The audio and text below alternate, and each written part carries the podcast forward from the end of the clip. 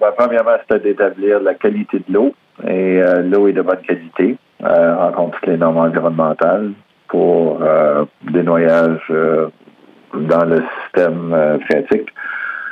Deuxièmement, euh, maintenant, c'est une question de débit pour assurer que ça ne crée pas d'érosion dans le ruisseau Porphyre ni dans la rivière York et s'assurer évidemment qu'il n'y ait pas d'impact sur, sur les saumons.